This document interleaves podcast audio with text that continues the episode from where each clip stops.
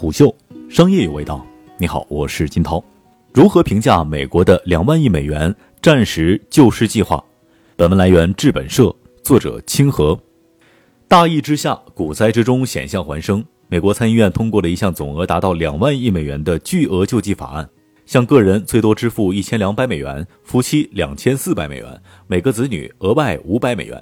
建立一个五千亿美元的纳税人资金池，给企业提供贷款或者是贷款担保，向小企业提供三千五百亿美元贷款，用于支付薪酬、工资和福利；向航空公司提供五百八十亿美元，专门支付员工工资、薪酬和福利，以及贷款和贷款担保；向医院和退伍军人医疗提供一千一百七十亿美元的拨款；向关乎国家安全的公司提供一百七十亿美元贷款和贷款担保。提供一百六十亿美元用于国家战略药品和医疗用品储备，还包括扩大失业保险、延迟纳税、减免税收、免除学生贷款利息等。这是一项战时级别的救援计划，是美国有史以来最昂贵、影响最深远的措施之一。特朗普政府之所以能够放开手脚救市，是因为美联储提供了无限量的流动性支持。本月，美联储将利率降到零之后，提前进入了大危机管理模式，启动了无底线救市方案，无上限购买国债和抵押债券，绕过商业银行，给企业和个人提供多种类的贷款，直接在二级市场当中购买公司债和交易型开放式指数基金。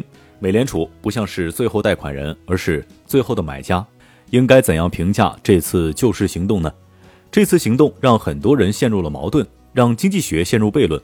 不救可能立即爆发危机，救则日后可能爆发更大的危机。很多支持干预主义的券商经济学家批判美联储此举是饮鸩止渴，而平日反对干预主义的投资者喜迎利好，渴求美联储的流动性。那么，难道政府就不应该救助吗？当然不是。当社会危机或者经济危机爆发的时候，政府应该如何救援呢？第一，救人救社会。政府最核心的责任是救人、救社会，而不是救市。通常，政府需要提供完善的公共用品，比如医疗、教育、福利房、社会保险、基础设施、公共卫生系统、公共财政、战略储备资源、法律制度、国家机构以及司法系统等等。危机爆发的时候，政府可启动救援方案，启动应急程序，投放战略储备资源，增加公共财政投入，提供更多的救助金和失业金，减免税收，延长纳税。保障国人的生命和财产安全等等，这种救助行为遵循多数人的原则。第二，有限度的、极其苛刻的救市，理论上政府应该退出市场干预行列，将救市从政府职责中剥离，这样对经济是最有利的。但是现实很难做到，因为经济危机与社会危机密不可分，常常是经济危机引发社会危机。政府可能会选择提前干预、提前介入经济危机，以防止社会危机的爆发。这是政治与经济学区别所在。经济学研究的是客观规律，政治讲究的是妥协的主观艺术。经济学告诉人们什么是正确的，应该往什么方向走。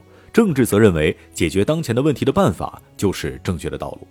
如果非要从经济学上解释政府为何救市，我能想到的是交易费用理论。费里德曼的永久收入假说证明凯恩斯的需求理论并不成立，因此不能从凯恩斯的角度支持政府救市。但是新制度经济学的理论可以。从新制度经济学的角度来说，政府以及公共用品存在的唯一理由是降低交易费用。政府救市或有限度的救市，当然降低市场效率，提升交易费用。但是如果经济危机诱发社会危机，市场的交易费用可能更高。政府和普通人一样，都是在边际上做选择的。救市还是不救市，介入程度多深，完全取决于边际效益费用的权衡。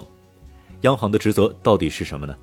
央行的职责其实很简单，那就是维持货币价格的稳定，这是由货币本质所决定的一种解决交易便利问题的中介物，相当于价格稳定的参照物。维持币值稳定是央行的神圣职责，而不是最后贷款人。九十年代之后，新西兰央行、加拿大央行。德意志央行、英格兰银行都以此为目标，货币发多少完全取决于通胀率的高低。美联储扮演了央妈的角色，最后被财霸，也就是联邦政府财政部绑架。格林斯潘卸任之后，美国爆发金融危机，美联储没有调整的机会。伯南克执行量化宽松政策，美联储与联邦政府深度捆绑，到现在美联储已经无法自拔。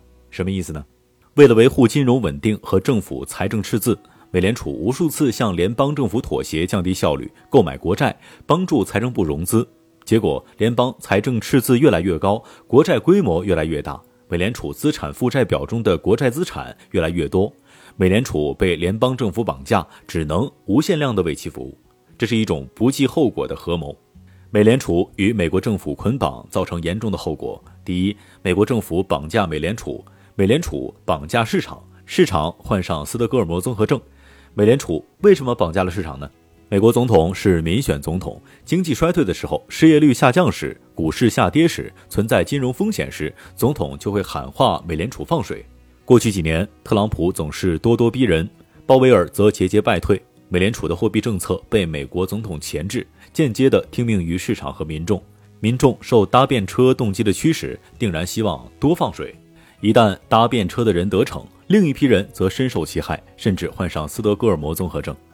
第二，美国政府绑架美联储，美联储绑架全球金融市场以及他国央行。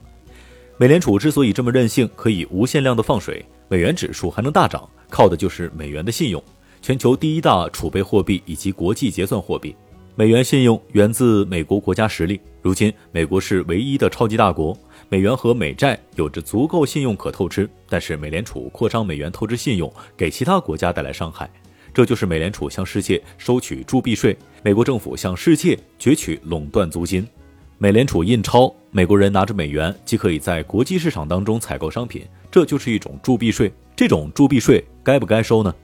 使用美元是市场用脚投票的结果。使用美元的好处是美元信用更好，全球交易费用更低，为国际贸易与本币发行带来了便利。所以铸币税其实就是世界使用美元的费用。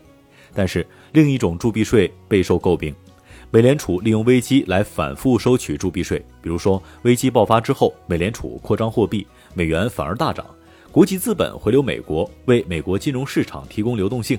他国金融市场因为缺乏流动性，反而危机更甚，这就是被人诟病的危机转化、美元霸权的问题。美联储扩张美元，日本、中国、沙特等央行手握大规模的美元资产和美债，不得不跟随扩张货币。即使欧洲央行、英格兰银行的机制更好，但也被美联储绑架，货币政策难以保持独立性。一些国家的金融周期与美国相反，容易在美联储紧缩货币时期爆发危机。所以，美联储给世界经济增长设置了一个天花板。但是，从长期来看，美联储与联邦政府捆绑，其实也是在消耗美国的国体。尽管每次危机过后，美国依然是首屈一指，美元依然是不可撼动，但是美国的绝对竞争力定然会下降。建立风险梯度机制，一级风险是对应的是经济稳定周期。美联储的货币目标以及职责只有一个：综合价格指数。美联储以利率调节和公开市场操作为主，二级风险是对应的是政府赤字危机、经济危机。美联储可以一定程度上突破综合价格指数目标的限制，履行最后贷款人职责，通过量化宽松有限的借钱给政府或者金融机构，但需要严格执行巴杰特规则，指定严格的救援条件，比如国会批准、惩罚性利率、资产负债率等等。三级风险对应社会危机、国家战时状态。美联储可突破约束，全力支持联邦政府和市场需要，包括直接向企业和个人贷款、购买企业债和交易型开放式指数基金等等。美联储主席鲍威尔认为，当前非典型经济下行，这次美联储和美国联邦政府启动战时级别的救市，如果符合三级风险，其救市计划本身没有太大问题。问题的核心在于救市的程序、美联储的机制以及联邦政府的垄断租金模式。这条法令赋予美联储董事过大的权力空间。目前，美联储依靠学者原则、精英决策及只依赖可靠的经济原则和数据形式。这种做法有些理想。联储董事们面临非对称风险，容易屈从于政治集团以及民粹压力。只有在二级风险、三级风险的时候，并获得国会批准之后，美联储才具备相应的权利。当然，如果不爆发类似于七十年的。滞胀危机或者是重大社会危机，美国依然继续向全球收取铸币税，国会亦会缺乏改变的动力。最后，美国政府以及美联储的问题，各国当面之。午休，商业有味道，我是金涛，四点水的涛，下期见。虎嗅，商业有味道有味道，本节目由喜马拉雅、虎嗅网联合制作播出，欢迎下载虎嗅 APP，关注虎嗅公众号，查看音频文字版。